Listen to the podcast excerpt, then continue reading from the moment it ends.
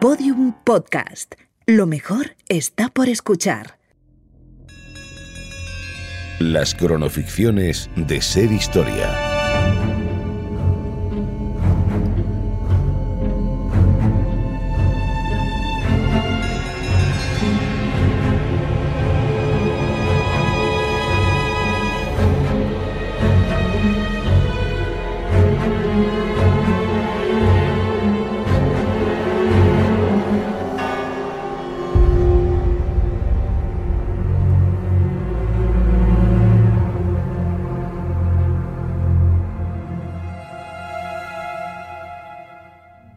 La mayoría del trabajo de la mente humana se divide en tres funciones. Entender el mundo, entender otras mentes que la rodean y entenderse a sí misma. Este último trabajo es seguramente el más difícil, uno de los últimos territorios en los que la ciencia tradicional decidió poner el pie.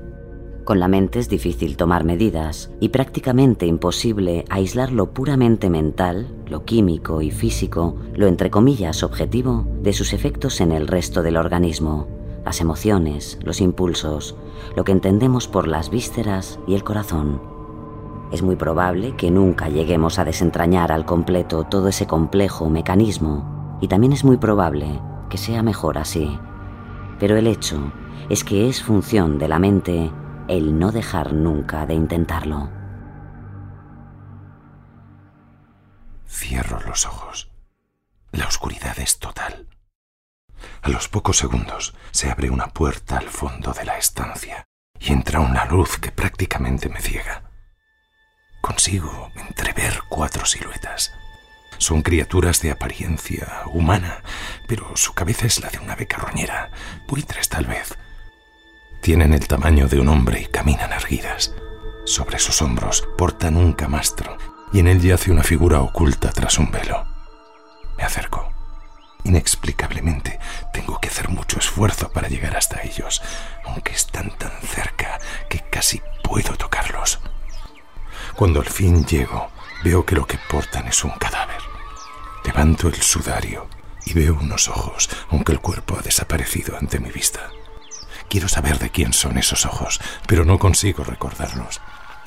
Se escucha un ruido detrás de mí y me giro. Veo una cama.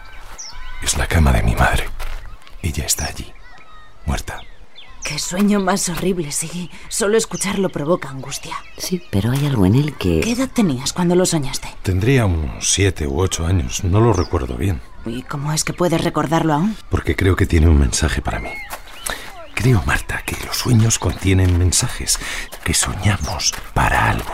Aún no sé lo que es, pero... Hay algo.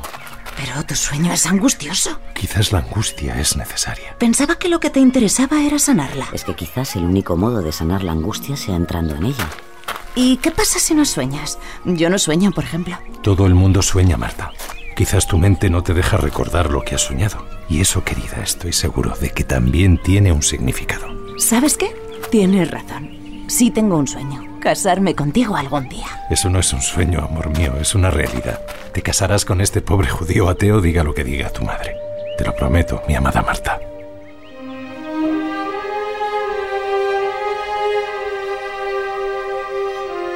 Sigmund Freud, el doctor de los sueños.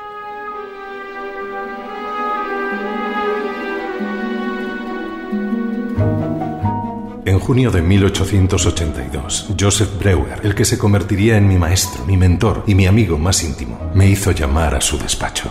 Tanto él como yo ejercíamos en Viena como médicos y tratábamos pacientes con dolencias eminentemente neuróticas.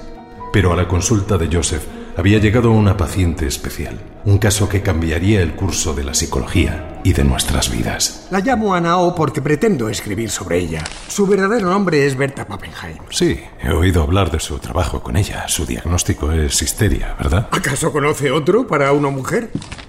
No es posible que la histeria siga siendo el diagnóstico oficial para mujeres con cualquier tipo de trastorno mental entre los 15 y los 99 años. Cada caso de esa supuesta histeria es completamente diferente del otro. Ciertamente sigo sin entender cómo teniendo la comunidad médica tantas patologías donde elegir, siempre acabemos en la misma. Precisamente por eso le he hecho venir. Presumo que el caso de Ana O va a ser vital en este proceso, doctor Freud. Tome, por favor. Eche un vistazo a sus síntomas. Sigmund te está dando su cuaderno. Pero este es su cuaderno, doctor Brewer. No quisiera... Por favor, amigo, léalo. La paciente presenta parálisis en brazo y pierna derechas, hidrofobia, letargo y dificultades en el lenguaje. ¿Qué tipo de dificultades? En las sesiones de hipnosis empieza de repente a hablar en inglés, aparentemente sin darse cuenta. Cualquier otro que no fuera Brewer la hubiera mandado a exorcizar. Berta es políglota, pero aún así no se explican estos arranques. La primera vez que vino a mi consulta, su madre tuvo que traerla casi a rastras. No podía hablar, Sigmund. Tenía la mirada perdida, medio cuerpo paralizado y sufrió un trastorno severo de la alimentación. No pesaba más de 40 kilos. ¿Cuánto tiempo llevaba con esos síntomas? No aparecieron todos a la vez, por supuesto, pero los primeros brotes reconocibles fueron posteriores a la muerte de su padre. Ella fue su cuidadora durante su larga enfermedad. Fascinante, sí. ¿La somete a hipnosis? Por supuesto, pero también estoy practicando con ella mi cura del habla. He observado que cuando Ana relata hechos dolorosos para ella, parece aliviarse al menos parcialmente de su angustia y le... Doctor Brewer, la paciente ya está en su consulta. Gracias, Hildegard. Esté muy atento, Freud. Le aseguro que este caso cambiará su vida como lo ha hecho con la mía. Sí, yo también lo creo, Sigmund. Sientes los miembros pesar cada vez más. Tus brazos caen. Tus piernas pesan como si estuvieran hechas de plomo. Tres, dos, uno. Estás profundamente dormida y tu imaginación viaja lejos de esta habitación. Estás dormida, pero eres consciente de lo que pasa a tu alrededor. ¿Dónde estás? En mi habitación. ¿Qué haces? Duermo. ¿Cómo estás? Nerviosa. ¿Qué te preocupa, Berta? La, la puerta se abre. ¿Quién entra, Berta? ¿A quién ves? A nadie. Quería ver entrar a mi padre, pero no hay nadie. Observa sus ojos, Sigmund. Movimientos oculares involuntarios. No puedo ver. Esfuércese, Berta. ¿Qué está viendo dentro de su mente? No puedo oírle. No oigo. Berta, tranquilícese. Busque a su padre. ¿Dónde está su padre? He's not there. He's not there. Está entrando en trance. Berta, escúcheme. Este momento es muy importante. Dígame qué es lo que ve. ¿Qué le está ocurriendo? Yo la ayudaré. My father. Su padre, The pain of my soul. el dolor de su alma, el sol. Respire, Berta. Respire. Bien. Así. Ahora cuando cuente hasta tres, saldrá de este estado. Volverá aquí conmigo. ¿Me oye, verdad? Sí. Bien. Una, dos y tres. Doctor Brewer, ¿qué ha pasado? Está bien, Berta. Ahora descansa. Luego estaré contigo. Eh, Hildegard, por favor, ¿podría llevarla a la sala? Sí, señor. Ven conmigo, Berta. Ya lo ha visto. Nos centramos en que recuperara el habla y el movimiento. Es verdaderamente milagrosa. Vaya, no esperaba ese comentario de alguien como usted, doctor. Pero necesito que me ayude. Yo no puedo seguir con el caso, Sigmund. Matilde, mi esposa, no puede soportar más esta relación. Nos consume. ¿Una transferencia, quizás? Ana ha podido ver en usted una figura paterna, un proceso en el que pareciera que hubiera transferido la figura de su padre perdido a usted. Una transferencia. La impaciencia de Matilde, unida a la desaparición eventual de los síntomas de Anao, convencieron a Joseph de dar por terminado el tratamiento. Sin embargo, esa misma noche llamaron a Breuer a casa de Anao. Estaba confusa y se contorsionaba entre dolores. ¡Sacádmelo ya! ¿Qué tiene, Berta? ¡Sacádmelo! ¡Sacádmelo! ¿Qué hay que sacarle, ¡No Berta? se da cuenta, doctor! ¡Estoy dando a luz a su hijo! Breuer me transfirió el caso de Annao y con ella yo empecé a investigar por mi propia cuenta y a aplicar mis propios métodos. Asociación libre. ¿Qué quiere decir? Ven, querida, mejor te lo muestro. Vamos a mi despacho. ¿Me vas a tumbar en el diván? Tienes razón, Sigmund. Quizás no sea la mejor idea siendo tu mujer. Quiero probar algo y tú me servirás de ayuda. Eres la persona en la que más confío. ¿Y los niños? Están con la niñera. Ni siquiera notarán que no estás. Será solo un momento. Está bien. ¿Me tumbo entonces aquí? Sí. Bien. Y ahora yo me siento detrás de ti. Así lo hago con mis pacientes. Es muy importante que el paciente se sienta libre. No te dormirás, ¿verdad? Perdona, puede parecerte ridículo, pero estoy un poco nerviosa. Tranquila, no va a ocurrirte nada. ¿Y ahora qué hago? Habla de lo que se te ocurra, sin filtrar ni seleccionar. Olvídate de que yo estoy aquí, ¿de acuerdo? Ni siquiera lo que digas tiene que tener sentido. Pero no se me ocurre de qué hablar. Con tus pacientes hablas de sueños, pero ya sabes que yo no los recuerdo. Ayúdala. Un recuerdo fácil será suficiente. ¿Por qué no te gustan las judías, Marta? No sé, nunca lo he pensado. Su sabor o quizás la textura. ¿Cuál es tu primer recuerdo de haber comido judías? No me acuerdo. Era... era una niña. ¿Dónde estabas? En casa de mi abuelo. El gran rabino. Aún recuerdo el olor de los muebles, a jazmín en verano y a humo de tabaco. Nunca he vuelto a oler algo así. Todos los niños estamos sentados en la mesa de la cocina donde comíamos. Mi hermana Mina es muy pequeña, casi un bebé, y no para de llorar. Tiene hambre. Yo también tengo hambre. Pero mi abuelo no nos deja comer hasta que no llegue mi padre. Una de las criadas está pelando judías junto a nuestra mesa y cuando mi abuelo sale nos las da a comer a escondidas. Están crudas y agrias y nos las tenemos que comer muy rápido para que mi abuelo no nos vea. Mi abuelo es un hombre severo y no tolera la desobediencia. Mi padre tarda en llegar y cuando finalmente lo hace, a mí me duele el estómago por haberme tomado todas esas judías crudas. Aún así, me hacen comerme el plato de estofado entero. También ese plato lleva judías, aunque cocinadas.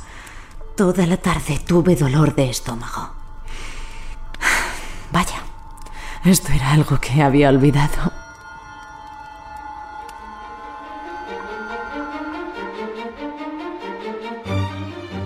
En aquellos años todo comenzó. Como una dinamo que empieza a marchar e inducida por su propio movimiento ya no puede parar. Breuer y yo nos dimos cuenta de que dentro de la mente había varias mentes, varias instancias. Una de ellas el inconsciente, por ejemplo. Hasta entonces pensábamos que detrás de los síntomas histéricos había un recuerdo reprimido, pero yo empecé a sospechar que tales recuerdos no tenían por qué ser literales o incluso reales. Eran más bien deseos y fantasías inconscientes de los pacientes. De ese modo, para la mente, un deseo o fantasía tiene el mismo estatuto de realidad que un hecho objetivo. Le afecta igual. Somos nuestra mente y enfermamos por lo que sucede en ella. ¿Comprendes, Berta? Sí. Bien, Berta. Hoy me gustaría hacer un pequeño experimento. Querría que volviéramos a tratar el sueño que presencié el día que nos conocimos. ¿Recuerdas? Creo que después de este tiempo obtendremos resultados más profundos. ¿Crees que podrás hacerlo? Sí. Te induciré el sueño como lo hizo el doctor Breuer, mediante hipnosis. ¿Dónde estás, Ana? En mi habitación. ¿Qué haces? Duermo. ¿Cómo estás? Nerviosa. ¿Qué te preocupa, Ana? La, la puerta se abre. ¿Quién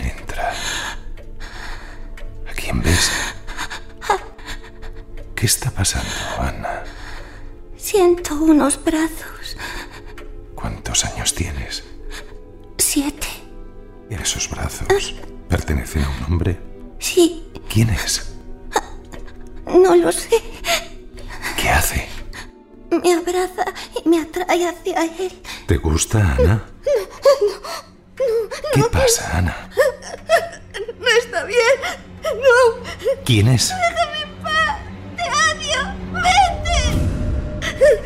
Bien, Ana, bien, bien, tranquila. Ahora respira, respira, respira. ¿Lo entendéis? Ese trauma quedó en el inconsciente y nunca se enfrentó a él. Sacar el trauma a la luz es la única forma de superarlo. Por eso sus síntomas mejoraban al hablar conmigo. Eso es. Al hacer consciente lo que era inconsciente, se deshace el hechizo, por así decirlo. Lo que vemos de la mente es solo la punta del iceberg, la parte más pequeña. La gran masa de hielo que lo sustenta es materia desconocida para la ciencia. Solo hay que llegar a esa raíz, a ese punto nuclear y verbalizarlo. Un exorcismo de nuestros propios demonios. Tendré que pensarlo. No esperaba menos, doctor Breuer. Sin embargo, los rumbos ideológicos de Breuer empezaban a diferir mucho de los míos. Antes de publicar conjuntamente estudios sobre la histeria, mis teorías y métodos empezaron a escandalizar a la comunidad científica. Firmaré yo solo el capítulo si es preciso, pero no puedo renunciar a toda mi teoría por conservar el respeto de la comunidad. Pero es que tu teoría se basa en una falacia. Pretende reducir todo al sexo y la terapia es mucho más amplia que todo eso. Estimado doctor Breuer, por supuesto que no pretendo reducir todo al sexo. Eso sería estúpido. ¿No defiendes que el origen de los traumas está en el sexo? Es algo muy diferente, doctor. Reducir todo al sexo sería lo mismo decir que no hay más cosas en la mente que el sexo. Yo reconozco que hay más cosas, pero indagando siempre hay una pulsión sexual que lo prende todo. Pero Sigmund, ¿te das cuenta de lo que haces? Ya hay gente en los círculos académicos que afirma sin pudor que dedicas tus sesiones a presionar a los pacientes hasta que reconocen algún tipo de trauma sexual, incluso cuando no tiene nada que ver. Eso no es cierto. Hablan de la libre asociación de ideas. Es un método revolucionario. Hace lo que no se había hecho hasta ahora. Escuchar y dejar que el paciente hable. Mis teorías se escandalizan porque descubren cosas que hasta ahora nadie había desvelado. Claro que son incómodas. Es la labor de un científico ser incómodo. Mirar dentro de uno mismo es incómodo, pero no voy a cambiarlo. Una de tus pacientes, la señora Field, contó que en una de tus sesiones llegó a confesar que fue violada por uno de sus hermanos. ¿Y acaso tengo yo la culpa? Por el amor de Dios, Sigmund, no tiene hermanos. Si el inconsciente de la señora Field puso un hermano en su relato, tiene una razón de ser. Tal vez deseaba haber tenido un hermano para sentirse dominada por él. Tal vez se pasó su infancia suspirando por una figura más Basta, Sigmund. Una vez publicado estudios sobre la histeria, nuestros caminos se separan. Es lo mejor para los dos. Le deseo suerte entonces, doctor Breuer. ¿Qué desea? Va a necesitarla. Adiós, doctor Floyd. Una cosa más, doctor Breuer. Ha dicho los colegas opinan. Hay gente que... Pero no me ha dicho su opinión. ¿Qué piensa de mí? Adiós, Sigmund. Adiós, padre. Mi emancipación del doctor Joseph Breuer era inevitable. Tras este hecho, la vida, seis hijos con Marta y el desarrollo de mis teorías me llevaron casi sin enterarme hasta un flamante siglo XX. Y con él llegó la nueva sangre, nuevos investigadores que... Siggy, es que no lo oyes. Jun está fuera tirando piedras a la ventana. Va a despertar a todo el vecindario. Perdón, no lo he oído. Estaba concentrado en mi escritura. Yo me ocupo, querida. Vuelve a la cama. No te acuestes muy tarde. Doctor Carl Gustav Jung, desde luego hace usted honor a su apellido. No se puede decir que no sea usted joven. Y suizo. Disculpe, maestro, tenía que verle. Es acerca de ese rumor. Ya le ha llegado. No quería llamar, me daba miedo despertarle. Demasiado tarde para eso. Ande, suba. Le pido de nuevo disculpas, doctor. Mañana obsequiaré a Marta con unos pastelitos por las molestias. Me parece justo, pero entre antes de que nos echen del edificio. ¿Quiere un café? Aunque hasta mañana no tendré pastelitos. No, gracias. Lo que quiere es hablar de ello. Lo que quiero es hablar de... Es cierto. Sí, es cierto. Pero no entiendo. ¿Por qué yo? Miente. Sí lo entiende. De hecho, me gustaría que me lo explicara usted mismo. ¿Yo? Pero... ¿Acaso no ha venido aquí para eso? ¿Cómo te gusta martirizarle? Tendrías que analizarte eso, Sigmund. Maestro, yo no... Ahí ha dicho una clave. ¿Se ha dado cuenta de que me ha llamado maestro? Los lapsus, amigo Jung, nunca engañan. ¿Es porque le considero mi maestro? Hay otros que me consideran su maestro. Pero ¿sabe? Yo no les creo. Al menos no del todo. En cambio a usted, sí. A pesar de nuestras discrepancias e incluso posiblemente gracias a ellas, creo que usted será mi mejor sucesor. Quiero que sea mi sucesor. ¿Quiere un puro? No, gracias. Doctor, le confieso que la noticia me ha sorprendido. No le voy a preguntar cómo se ha enterado. Sé perfectamente qué tipo de chismes han podido correr por bien hasta llegar a usted. Pero si usted acepta, lo haré público mañana. Le pones en un compromiso. Yo, hemos trabajado y nos hemos tratado muy estrechamente en estos años. Maldita sea. La primera vez que nos vimos, estuvimos 13 horas hablando sin parar. Discutiendo, Sigmund. Sí, discutiendo. ¿De dónde surge el pensamiento si no de dos mentes activas que difieren? Solo del debate emerge la verdad. Sigmund, yo Quisiera de veras no alejarme de la senda del psicoanálisis, pero no sé si llegaré a ser un verdadero líder dentro de él. Bueno, ya es usted una figura importante dentro del psicoanálisis. Sí, pero sus métodos. ¿Va a empezar otra vez con eso? Mire ese diván, doctor, y su silla a espaldas del paciente. Es el único modo de que el paciente se sienta libre, no se lo tengo que explicar. O el único modo de ocultarse usted de él. Es un modo de alejarse de lo que ocurre en la sesión. Cree que tengo miedo. ¿Y no lo tienes, Sigmund? Mi teoría de los complejos, por ejemplo. ¿Cree que no lo acepto? Acepto el término. Lo revisaría, desde luego, pero es un concepto que puedo tolerar. ¿Tolerar? Sí, al fin termina siendo prácticamente lo mismo que mi trauma. No, en absoluto. Para mí los complejos actúan como una personalidad autónoma escindida. Lo sé, no tiene que adoctrinarme de repente en una noche. ¿Adoctrinarle? Sigmund, quizás deberías parar esta discusión. ¿Qué hay del inconsciente colectivo? Oh, por Dios, Jun, deseche ya mismo esa teoría de brujas y chamanes. Le tengo por un científico serio. Cada persona es un mundo sin nada anterior ni posterior, sin información que provenga de la Tierra o de herencias humanas, sin sus dañinos fenómenos ocultos. ¿Y qué ocurre con el pavor a la oscuridad o con la propia idea de Dios? ¿De dónde cree que proviene? Dios es solo el producto de una sexualidad reprimida. Ah, claro, Freud el ateo. Y sin embargo no admite que tras su supuesto ateísmo usted ha divinizado el sexo. Uy. Es usted demasiado rígido, demasiado... ¿Es miedoso la palabra que busca? Estrecho es la palabra que busco. Se encierra usted en la estrechez de un concepto biológico. Siggy, ¿va todo bien? Sí, cariño, vuelve a la cama. Ya estoy contigo. ¿Lo ve? ¿Cómo quiere que sea su sucesor si ni siquiera podemos mantener una conversación sin discutir? Pues precisamente por eso. Eso me indica que le importa. Desde luego más que a toda la comunidad científica, que me ha dado la espalda de la manera más vil. Dígame una cosa, John. Puedo advertir auténtica emoción en usted por este nombramiento. Sin embargo, pone todo tipo de trabas intelectuales a que la transferencia se produzca. ¿Por qué cree que es? No me analice, por favor. A mí no. Nos conocemos demasiado para que me haga trucos. Tengo intención de publicar mis teorías y lo sabe. Si no lo hiciera, me traicionaría a mí mismo. Tienes razón, Sigmund, y esa es una de las razones por la que le respetas. Carl, le nombro mi sucesor porque quiero que siga con sus trabajos. Deseo que siga el rumbo de sus pensamientos. Solo le pido una cosa, mi querido John. Prométame que nunca desechará la teoría sexual. Es lo más importante de todo. No le puedo prometer nada. Bien, me parece justo. Es un digno sucesor, Freud. Todos los hijos tienen que emanciparse de sus padres para desarrollarse plenamente. Jung solo es el que mejor sabe hacer ese proceso.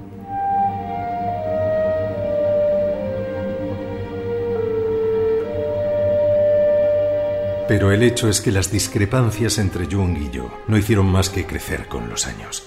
Jung era un amigo, un auténtico amigo. De hecho, creo que una de las razones por las que aceptó ser mi sucesor fue por dar la cara por mí ante la comunidad científica, posicionándose públicamente a mi favor. Pero obviamente siguió su camino, y eso le trajo graves consecuencias con el tiempo. Pero el tiempo trajo más cosas, problemas de otra índole. En 1938 Austria estaba ocupada y anexionada al Tercer Reich. Yo como judío debía marcharme según los nazis. En Berlín quemaron mis libros y mis cartuchos se fueron acabando. Cariño, tu amiga la princesa María Bonaparte puede ayudarnos y tus colegas ingleses de la Real Sociedad de Medicina se asegurarán de que tengas un buen lugar. Por favor, sigue. No quería irme. Nunca me gustó Viena, pero nunca deseé más quedarme allí que entonces. Amenazaron a mis hijos. La situación empeoró y finalmente nos exiliamos a Londres. La vida cambió. El mundo mutó y a mí solo me quedó esperar la muerte. Un cáncer de boca es el disfraz que escogió para venir a recogerme. Pero antes de morir, por unos segundos, vi una luz cegadora que entraba por una puerta al fondo de la estancia. Cuatro siluetas humanas con cabeza de aves carroñeras portaban un camastro. Dentro, un cadáver. Cuando levanto el sudario, unos ojos me miran. El cuerpo ha desaparecido, pero sé que es mi cuerpo. Soy yo quien está dentro del camastro. Estoy allí. Muerto. En esta ficción han participado José Ángel Fuentes como Sigmund Freud, Alma Naranjo como Marta Bernays, Carlos Piñeiro como Dr. Breuer, Ana Isabel Rodríguez como Anna o Berta Pappenheim, Nacho Marraco como Carl Gustav Jung, con las voces invitadas de Elena Jiménez, guion de Mona León Siminiani y Rubén Ruiz. Con la colaboración en el programa de Juan Ochoa. Realización y diseño sonoro Alejandro Otegui y Mona León Siminiani. Producción Fermín Agustí. Dirección Mona León Siminiani. Este relato es una ficción. No obstante, está basado en hechos y personajes reales. Cualquier parecido con la realidad puede o no ser una coincidencia.